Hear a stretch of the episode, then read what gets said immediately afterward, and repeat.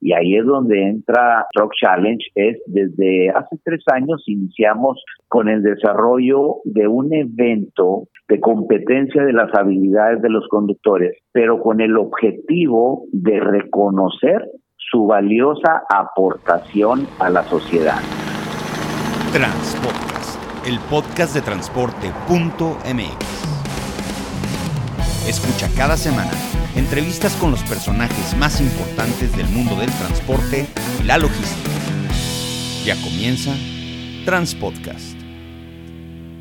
¿Qué tal amigos de Transpodcast, el podcast de transporte.mx? Mi nombre es Clemente Villalpando y como cada semana vamos a platicar sobre un tema relacionado con el transporte, la logística y además hoy tenemos una entrevista muy interesante porque además es con un colega de Nuevo Laredo. Vamos a hablar con el licenciado Carlos Fernández, él es el presidente de la Asociación de Transportistas de Carga de Nuevo Laredo y nos vamos a platicar de transporte y de otras cosas que tenemos ahí en el tintero. ¿Cómo estás, Carlos? Pues muy bien, Clemente, gusto saludarte. Pues con mucho calor y con mucha falta de agua. Fuera de eso, gracias a Dios, mucho trabajo y muchas oportunidades para todos. Oye, no me digas que también ahí en Tamaulipas están ya sufriendo los efectos de Nuevo León.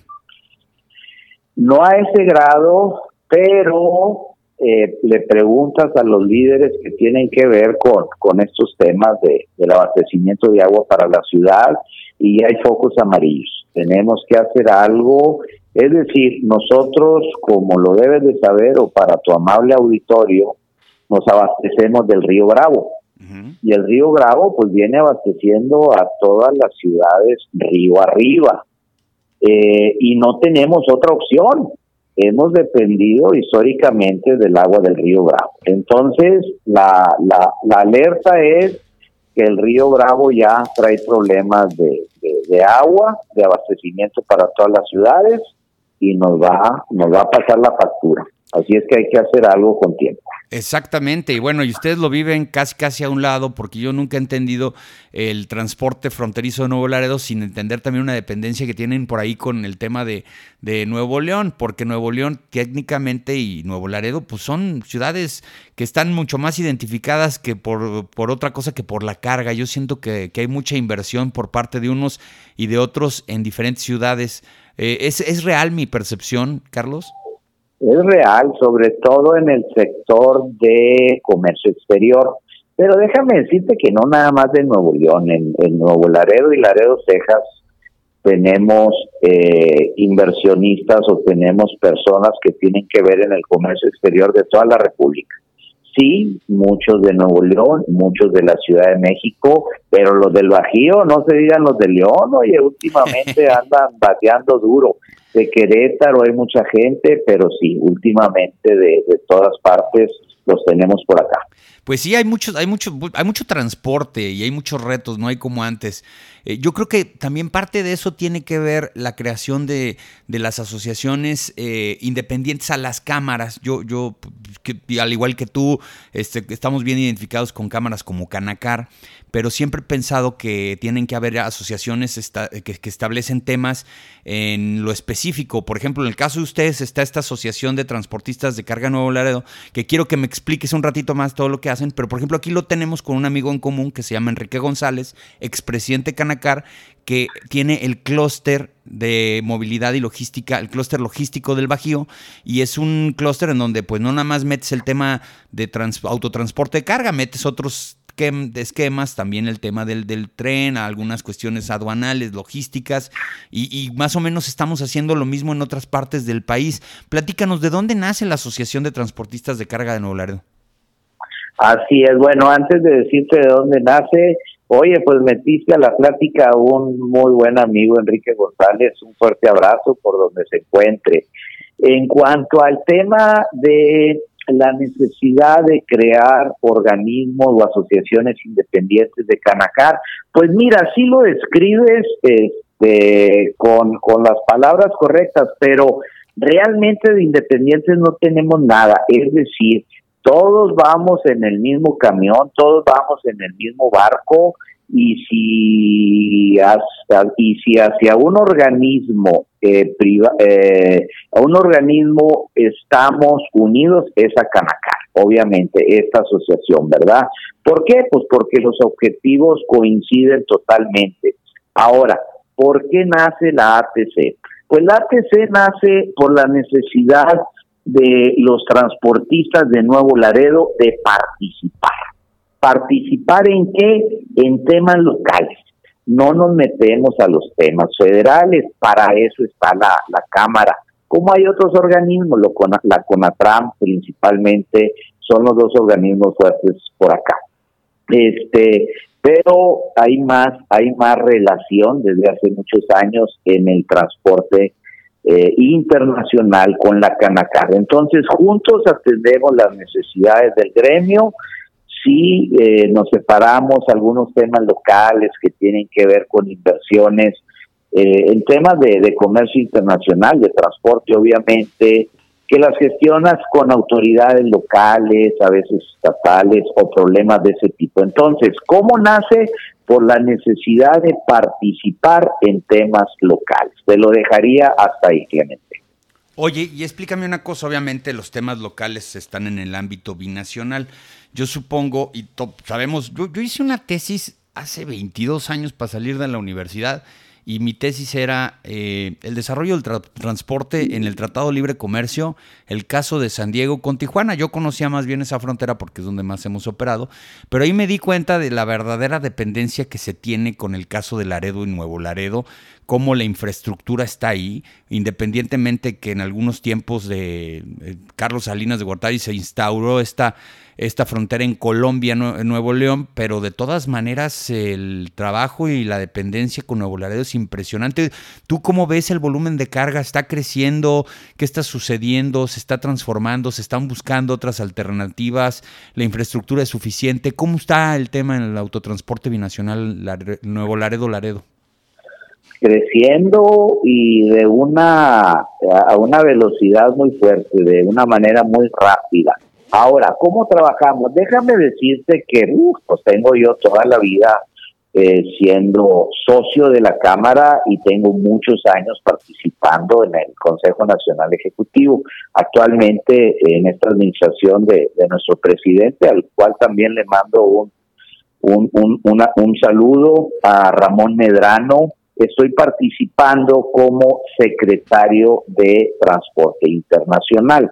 Entonces, ¿cómo trabajamos? Por ejemplo, en el tema de infraestructura que le beneficia al comercio internacional. Hay decisiones que se toman en el ámbito local, en el ámbito estatal y en el ámbito federal.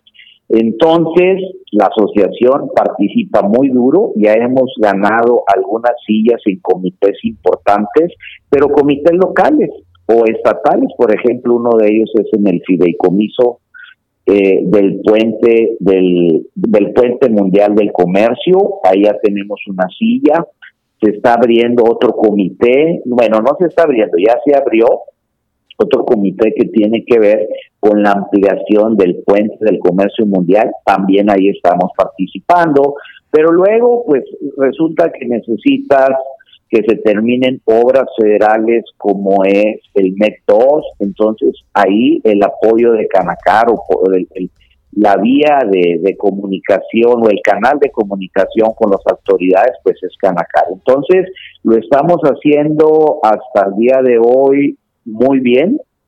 Quisiera poderte decir que hemos tenido más éxito del que hemos logrado o más avances de los que hemos logrado, pero es la manera que trabajamos. Quiero explicártelo, ¿verdad? De, de algunas cosas son locales, otras estatales y otras federales. Oye, Carlos, y ahora este, he estado viendo muchas notas, estamos desarrollando muchas notas con estos avisos de cruce, con todo lo que está pasando con aduanas. ¿Está ayudando todo esto? ¿Lo sienten un poquito más retrasado? Y luego, después de esta pregunta, te voy a hacer la pregunta de cómo le está afectando al transporte en Laredo las revisiones que el gobernador Abbott tuvo bien este, pues ahora implementar después de la desgracia de San Antonio. Eh, eh, ¿cómo, ¿Cómo están los ánimos? ¿Qué está pasando? ¿Está fluyendo el transporte con todos estos problemas? Bueno, primero lo del ABC. Pues antes del ABC, el programa PITA. Este, y bueno, pues antes del programa PITA, el pedimento normal, el DODA, ¿verdad? Eh, nos quedamos a medias con el programa PITA. En el papel o en el discurso sí se oyen que van a ser programas que le ayuden a la competitividad o a, la operación de, las aduanas del comercio internacional, sobre todo pues en este caso particular del cruce aquí por Laredo, pero a la hora de implementarlo, como todo, ¿verdad? No únicamente en, en este tema del programa PITA, pero como todos los procesos, una cosa es la idea y la otra es la implementación. Entonces ahí se tienen, se tienen problemas, ¿verdad? Y luego se vino el, la, el cambio, esta, la desintegración del SAT o la creación de, de la NAM. Eso también afectó y eso fue lo que trajo a que siempre el programa pita no y ahora se mueve al, al ABC, al aviso de cruce. ¿Cómo vamos con el aviso de cruce? Pues esperando por parte de la autoridad este, se lleve a cabo, se implemente. Hubo un intento la semana pasada, si no mal recuerdo, donde ya íbamos a empezar, pero se postergó. ¿Por qué? Porque en la práctica hubo detalles que no permitieron que funcionara este, este nuevo programa. También del ABC tenemos el inconveniente que no tenemos los tax. Los proveedores no han estado listos, no te puedo asegurar si es un problema de falta de, información por parte de la autoridad para fabricar los tags o detalles de problemas que hemos tenido, ¿verdad? En, las cadenas de suministro, los, lo que se requiere para hacer estos tags. Pero entonces, pues iba a ser programa PITA, no, iba a ser ABC y ahí estamos. Eh, esto en cuanto al ABC. En cuanto a las revisiones, pues tuvimos, ¿verdad?, hace algunos meses graves problemas porque el gobernador tomó la decisión de hacer una revisión del todo inoperable e innecesaria, ¿verdad? Nada que ver. ¿Y para qué abundar en eso? Simplemente quitó esa revisión, yo creo que se dio cuenta que eh, era inoperable e innecesaria. Inoperable porque las filas eran interminables, ¿verdad? E innecesarias porque según él estaba buscando indocumentados y los indocumentados no cruzan por las aduanas, no cruzan por los puentes, cruzan por por el río, ¿verdad? Entonces hasta ahorita ya no ha habido revisiones y ojalá que así siga. Oye, ya entrando un poquito en un tema que queremos platicar el día de hoy, que es el tema de eh, bueno, eh, un evento específico en donde se desarrollan habilidades para los operadores, un challenge. Eh, quiero hablar del tema de los operadores. Tú sabes muy bien que aquí en el Bajío tenemos la misma bronca, pero yo siempre he pensado que en, el, en la frontera es todavía más fuerte porque existe la posibilidad de que consigan trabajo en los Estados Unidos más fácil. Yo tengo un, desarrollo que se llama operadores.com en donde pues vinculamos operadores con empresas de transporte y nos pasa muchísimo que nos contactan, se registran en las plataformas, pero nos piden los operadores que los coloquemos en los Estados Unidos, en empresas de Estados Unidos, cuando esta intención pues es obviamente dotar a empresas nacionales. Eh, en ese sentido, ¿cómo, ¿cómo le hacen ustedes en la frontera y como transportista, cómo le haces para retener el talento? Porque yo he visto que pues tenemos tres problemas muy grandes. El primero es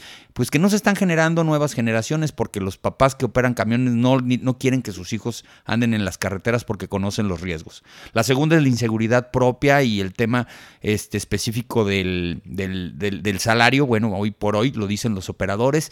Y el tercero que yo veo también muy fuerte hoy por hoy es que crece mucho la flota eh, de las empresas, pero no a la velocidad que podemos generar operadores. O sea, antes tú tenías una empresa de 100 camiones y con 100 operadores la hacías, ahora te pide y te demanda a veces un cliente que tengas una flota de 400 camiones y te faltan los otros 300 operadores y nada más puedes crecer el tamaño de tu capacidad de formación de operadores y de adquisición de talento. En ese sentido, ¿cómo andan en la frontera? ¿Cómo andan ahí en la asociación? Pues no te equivocas, eh, aunque es un problema ya no nacional, mundial, al menos en lo nacional, a mí me toca verlo claramente como el problema es más fuerte en la frontera. Y es por lo que tú comentas, el operador de la frontera tiene más facilidad para emigrar a una empresa americana. Y ahí no es un problema de generaciones, no es un problema de salario, no es un problema de, de pues sí, de, que ya no, ya no les gusta manejar a, las nuevas generaciones. Es un problema de, matemático, ¿verdad? Es un problema de números. Vas a hacer el mismo trabajo y vas a ganar más. Eh, fíjate, Clemente, voy a agregar lo siguiente. Aquí en Nuevo el problema se está extendiendo a otros sectores. Y podemos decir, pues siempre ha, habido este, escasez de mano de obra, pero hoy también es crítico en otros sectores como el de la construcción, en otras profesiones técnicas, vaya, como lo que es la carpintería, los eléctricos, los este, los albañiles, todo eso, y hay una escasez tremenda. ¿Por qué? Porque no nada más los hijos de los operadores ya no quieren ser, ya no quieren, ah, perdón, no nada más los hijos de los operadores están yendo para Estados Unidos, también los hijos de los carpinteros ya no quieren ser carpinteros, ahora quieren ser operadores. Los hijos de los eléctricos ya no quieren seguir el, la profesión de su padre, pero también incluso hasta con puestos administrativos o de oficina, vaya, los despachadores, los intercambistas, los mecánicos, es un problema que ya está extendiéndose a otros sectores, al menos aquí en Nuevo Laredo. ¿Y qué hacemos al respecto? Creo que también me preguntaste o no sé si quieras agregar algo a lo que comenté. No, no, por supuesto. Yo, yo, yo, yo quiero llegar también a un punto en donde hemos perdido los elementos para ser aspiracional el, hecho de ser operador y esto tiene mucho que ver con un tema que, que, vamos a platicar ahorita que es el Truck Challenge. Yo, fíjate que me doy cuenta de que a la gente le, le sigue llamando la atención manejar un camión los que hemos estado en este negocio, pues tú y yo, siempre nos preguntan, oye, a ver, ¿cuándo me invitas a manejar un tráiler? No sé, como que siempre ha habido esa onda de que les gusta la idea de un día manejar un tráiler y yo creo que todavía en muchos niños y en muchos jóvenes mexicanos está la ilusión de manejar uno y de hecho ya hay unos videojuegos eh, especializados, unos simuladores padrísimos de videojuegos de, de, estas consolas, en donde ellos manejan, agarran una carga y se trata de tunear tu camión, le pones la, marca o la, razón social. O sea, eh, sí es bonito el negocio y sí está generando algo expedicional, pero tenemos que empezar a desarrollar más cosas. Y creo que este Truck Challenge, ahorita vas a platicarnos de qué se trata, es parte de lo que quieres hacer, eh, quieren hacer en Nuevo Laredo para que la gente ponga los ojos otra vez en lo que es eh, ser un operador en el autotransporte de carga y las habilidades que tiene que tener un operador, ¿no? Así es uno de los puntos es el aspiracional y en eso trabajamos muy fuerte. Eh, tristemente ves que los medios de comunicación, por ejemplo, aunque las cosas están cambiando, cuando sacan una nota de un operador, normalmente es negativa. Está relacionada con un accidente, está relacionada con un robo, está relacionada con un contrabando pero no nada más ese tipo de situaciones suceden en la actividad del operador. Por ejemplo, hoy en la pandemia, eh, pues gracias a los operadores eh, tuvimos alimentos, tuvimos los insumos necesarios y logramos salir adelante.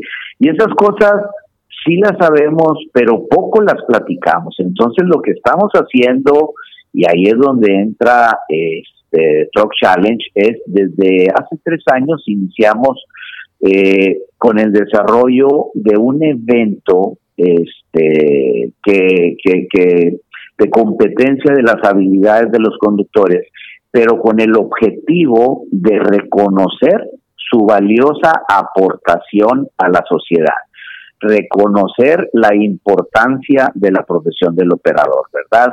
Este, y este, pero ahorita hablaremos del Truck Challenge para terminar este, este punto. Por un lado es lo aspiracional, entonces, desde los transportistas, cambiar nuestra cultura, eh, voltear a ver la, la importante labor del operador y reconocer lo bueno, no nada más señalar lo malo. También con nuestros clientes, ¿verdad?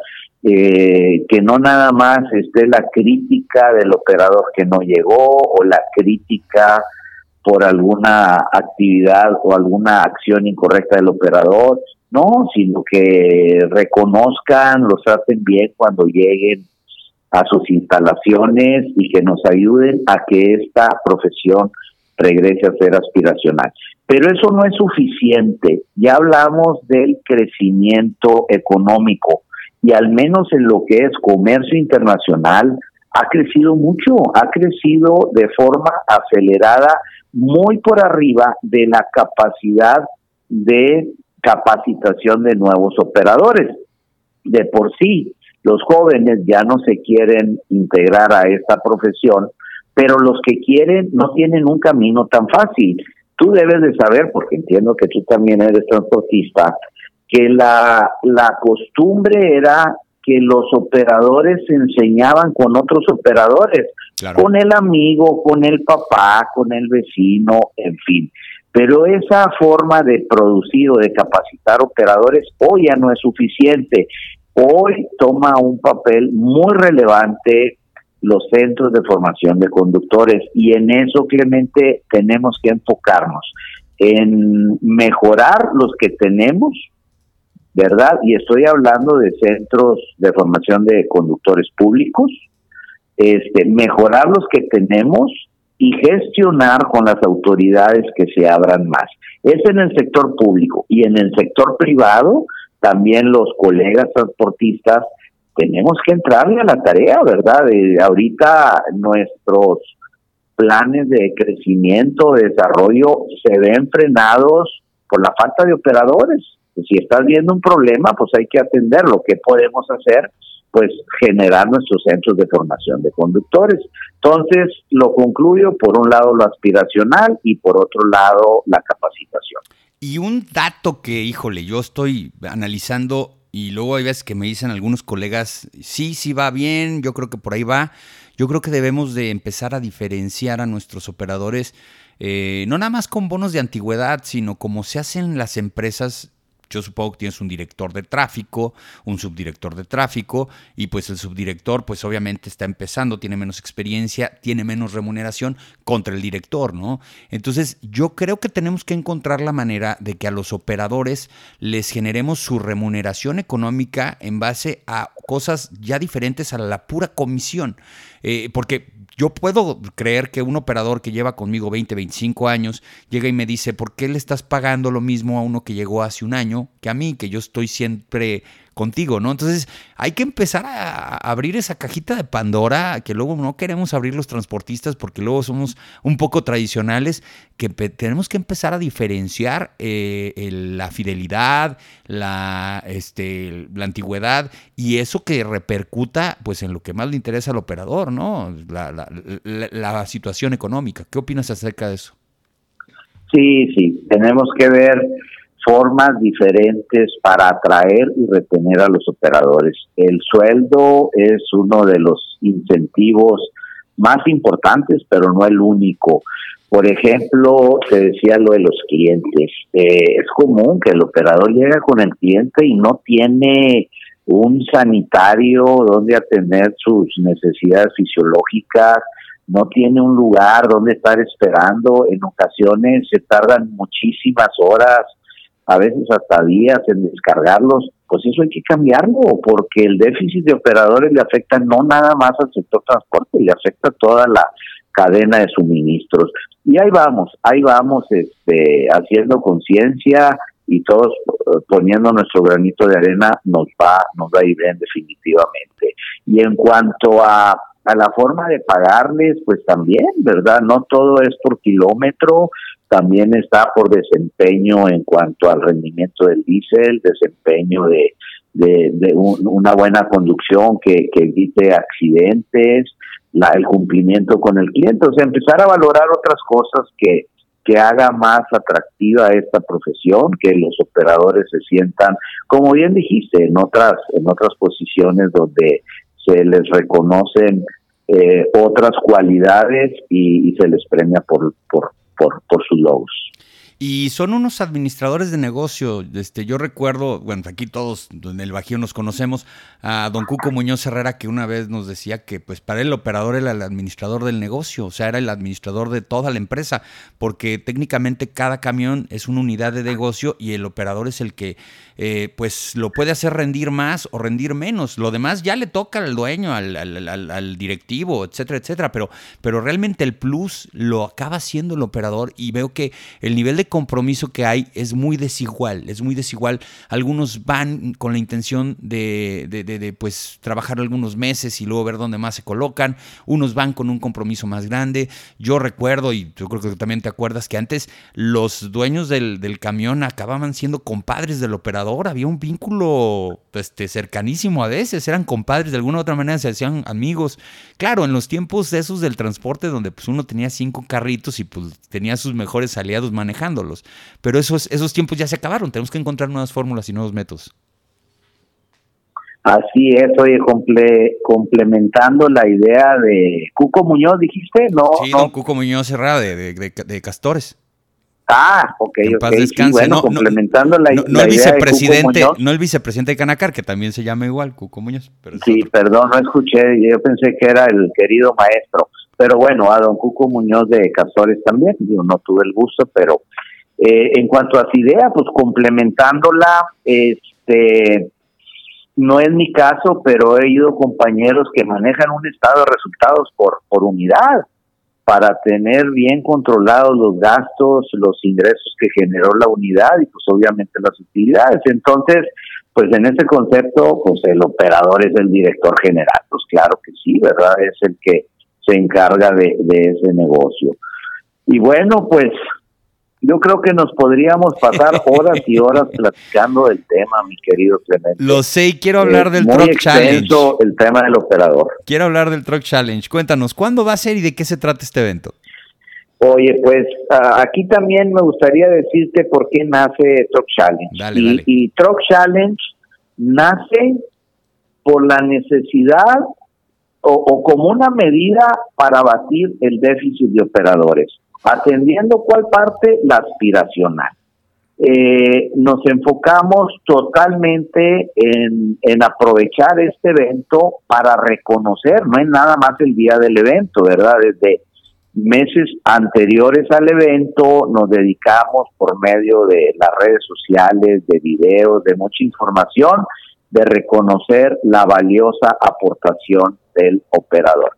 Quiero decirte que estos eventos tienen un principio muy importante que son con un interés, con un este un, objetivo social totalmente y eso lo digo para nuestros patrocinadores, ¿verdad? Eh, todo lo que se recauda se dirige totalmente para impulsar la formación de conductores. Esta es la tercera edición y vamos con todo en el Truck Challenge. Tomamos algunas medidas necesarias precisamente para cumplir con ese objetivo, porque pues nos dábamos cuenta que todo era esfuerzo, que todo era trabajo, pero a la hora de contar, a la hora de hacer números nos estaba quedando muy poquito, por no decir nada. Entonces, cuando es, eh, eh, eh, por eso nace, ¿verdad? Con un interés de un grupo de transportistas de Nuevo Laredo de aportar nuestro granito de arena para batir el déficit de operadores. ¿De qué manera? Haciendo este evento donde ayudemos a hacer, por medio de reconocer a los operadores, hacer aspiracional la, la profesión. ¿Cuándo es? Me preguntaste, es este 15 y 16 de octubre. El 15 son las eliminatorias y el 16 pasan 10 con competidores de cada categoría, son dos categorías. Una, las dos categorías son con tractores estándar, es decir, dos ejes en la parte trasera, y una es con dormitorio y otra es sin dormitorio. O sea, day cab, hay competencia day cab y competencia el day cab y el sleeper cab, exactamente. Oye, ¿y, cómo se registran? ¿Son nada más para empresas locales o, de, por ejemplo, les pueden llegar de otros estados? ¿A quién estás eh, externando la invitación para el registro? Son empresas que tengan actividad comercial o actividad de transporte por la ciudad. Entonces, con esto, pues son para todas aquellas empresas que tienen la ruta del corredor NAFTA, que pues ahí estamos agrupando, uff, o sea, muchísimas empresas. Muchísimas empresas. ¿Y eh, en dónde lo van a hacer? Van a, obviamente a buscar un circuito, un lugar pues, amplio, ¿no? Eh, tenemos aquí en la ciudad un centro cultural, el cual cuenta con un amplio estacionamiento ahí es donde hacemos los circuitos. Es un circuito para las eliminatorias y un circuito para la final. En esta ocasión, la, la forma de, de medir los tiempos y las penalidades es diferente. Mira, no te quiero dar más información de la, de la que está permitida. Por acá los esperamos. A mí me encantaría que eh, estuvieras pendiente de este evento para que nos ayudes a, a comunicarlo. Pero sí, hay muchos cambios importantes que van a tener como resultado un evento muy, muy interesante. Y, más o menos en qué, en qué disciplinas los, o qué maniobras son las que te, te acuerdas o las más populares que hacen por ahí. Yo he visto algunos ejercicios pues diferentes, ¿no? De, enganche y desenganche de remolque, darle la vuelta, obviamente las maniobras de colocación de la, del remolque. Eh, eh, ¿Qué otras actividades o habilidades tiene que tener un operador para poderse registrar? No, realmente son habilidades de conducción hacia adelante y de reversa. Los cambios es en la forma de medir los tiempos. Básicamente vamos a incluir tecnología para que las cosas sean claras, transparentes, muy visuales, que eso le dé emoción a, que lo haga más bonito para los aficionados y obviamente pues que le genere más confianza a los competidores. Pero la suerte es que van a experimentar básicamente es la conducción que tienen todos los días, hacia adelante y hacia atrás. Oye, y sin que me des el dato exacto, porque supongo que luego también lo andan cambiando y todo, supongo que hay una premiación, o sea, el que se registra va a obtener algún premio, alguna remuneración económica, un reconocimiento, ¿qué es lo que les dan? No me digas exactamente si todavía no tienen bien claro el dato, pero sí hay algún premio, ¿verdad? No, sí lo tenemos y te lo puedo dar, pero no es para el que se registra, es para los ganadores. Ah, no, claro. En cada categoría tenemos tres ganas, tres, este, tres lugares. El primer, el, el ter, vamos a hacerlo emocionante, vamos a empezar por el tercero. El tercer lugar se lleva 20 mil pesos, el segundo lugar se lleva 30 mil y el primer lugar se lleva 50 mil. Además de reconocerlos por lo que hacen, también tienen un reconocimiento económico, claro que sí. No, pues es que dicen que de la vista nace el amor. Hay que, hay que, hay que apoyarlos. Oye, muy bueno, 50 mil pesos para el ganador, está muy bueno, pues ganarse en dos días. No, no está tan fácil. Oye, estoy viendo que no te lo ganas todos los días. No, la verdad es que no. Y, estoy viendo que tiene una página en internet que se llama truckchallenge.mx. Challenge es S-H-A-L-L-E-N-G-E, truck de camión. Este, y es correcto. Estoy viendo Esa es nuestra página web, truckchallenge.mx. Y estoy viendo este, algunos patrocinadores aquí también. Una página en Facebook del mismo nombre, ahí nos pueden encontrar. Perfecto, y aquí viene lo de las inscripciones, viene pues, toda la información, el contacto. Veo que tienes patrocinadores, viene, está Difrenosa, que es distribuidor de Freiliner, Freiliner, Kenworth, este, Michelin, pues no, pues a ver si que puros aliados, el gobierno de Nuevo Laredo también. Qué padre, la verdad es que los felicito porque luego pensamos mucho estas asociaciones este, en, mejorar el negocio, pero tenemos que centrar el negocio en el operador y ojalá este sea uno de tantos esfuerzos que se hacen para trabajar con el operador y con los aspirantes operadores y empezar a captar un poco más de talento y hacer mucho más fuerte esta industria que requerirá en el futuro muchísimos operadores porque la economía está creciendo independientemente de cuestiones políticas. Yo veo que cada día se necesita más transporte y hay una muy buena opción para todos. Nada más que tenemos que girar mucho y cambiar ese chip, ¿no? ¿No? ¿Tú qué consideras, Carlos? Así es, el mercado nos está hablando y nos está diciendo, señores, el comercio o el flujo de comercio internacional. Bueno, yo estoy muy enfocado, he hablado mucho de transporte internacional, porque como tú debes de saber, Nuevo Laredo y Laredo, Texas tienen una vocación natural al, comercio internacional. Aquí no hay tanto flete doméstico nacional, pero en general el mercado del transporte nos está hablando y nos está diciendo, señores, es más el crecimiento del trabajo que de la capacitación de operadores. Y nos lo ha estado diciendo desde hace varios años. Entonces, pues ya nosotros sabremos si seguimos haciendo lo mismo o hacemos cosas diferentes. Truck Challenge es hacer algo diferente. Maravilloso. Oye, pues te agradezco muchísimo, Carlos. La verdad es que me encanta la idea. Vamos a ayudarte a promocionar esto porque es parte de lo que hacemos en transporte.mx. Nos empoderamos al transportista con información de valor y yo creo que esto también va a replicar y va a inspirar a otras asociaciones, a otras ciudades que tienen una vocación transportista para que empiecen a hacer sus eventos y empiecen a captar pues más talento y empiecen a, a llevar a los jóvenes, a los niños a que vean esto he visto marcas que lo están haciendo hoy por hoy. Por ejemplo, de hecho aquí en, León en la próxima semana está la Supercopa Freightliner y ya mucha gente va a las carreras no a ver los coches, sino a ver los tractocamiones. Y, y hay que usar los tractocamiones para todo lo que se puede hacer. He visto esfuerzos muy interesantes para que la gente conozca más de la industria y nos ayude también, porque si no hay transporte, va, este país va a batallar mucho. Así es, Clemente, y yo te agradezco muchísimo tu interés de apoyarnos, porque además, déjame agregar, este es una problemática, el déficit de operadores es una problemática que le afecta a todos, ¿eh? También ahí hay que cambiar el chip, no es nada más al sector transporte. Sin transporte, pues no hay, no hay desarrollo económico. Y sin desarrollo económico, pues no hay, no hay nada, no hay oportunidades, no hay desarrollo en otros, en otros ámbitos, ¿no? Entonces, lo tuyo, bueno, tú también eres transportista, pero en la parte de, de, medio de comunicación, pues son aliados muy importantes. Te agradezco que, que, así lo veas y que nos ofrezcas tu apoyo. Yo lo que haré es estarte comunicando lo que estemos haciendo y juntos somos más fuertes. Es nuestro eslogan en la Asociación de Transportistas de Carga. Juntos somos más fuertes, unidos y organizados. Somos indudablemente catalizadores del progreso. Pues qué gustazo, qué gustazo tener aquí a Carlos Fernández, un reconocido transportista y además presidente de la Asociación de Transportistas de Carga de Nuevo Laredo, y eh, apoyando a este, a este gran evento que se va a dar ya en octubre, que es el Truck Challenge.mx. Te agradezco mucho que hayas tomado la llamada para este podcast. No, hombre, al contrario, Clemente, a tus órdenes y saludos a tu amable auditorio. Claro que sí, ya saben amigos, la mejor y la mayor información del mundo del transporte la van a encontrar en transporte.mx. Saludos.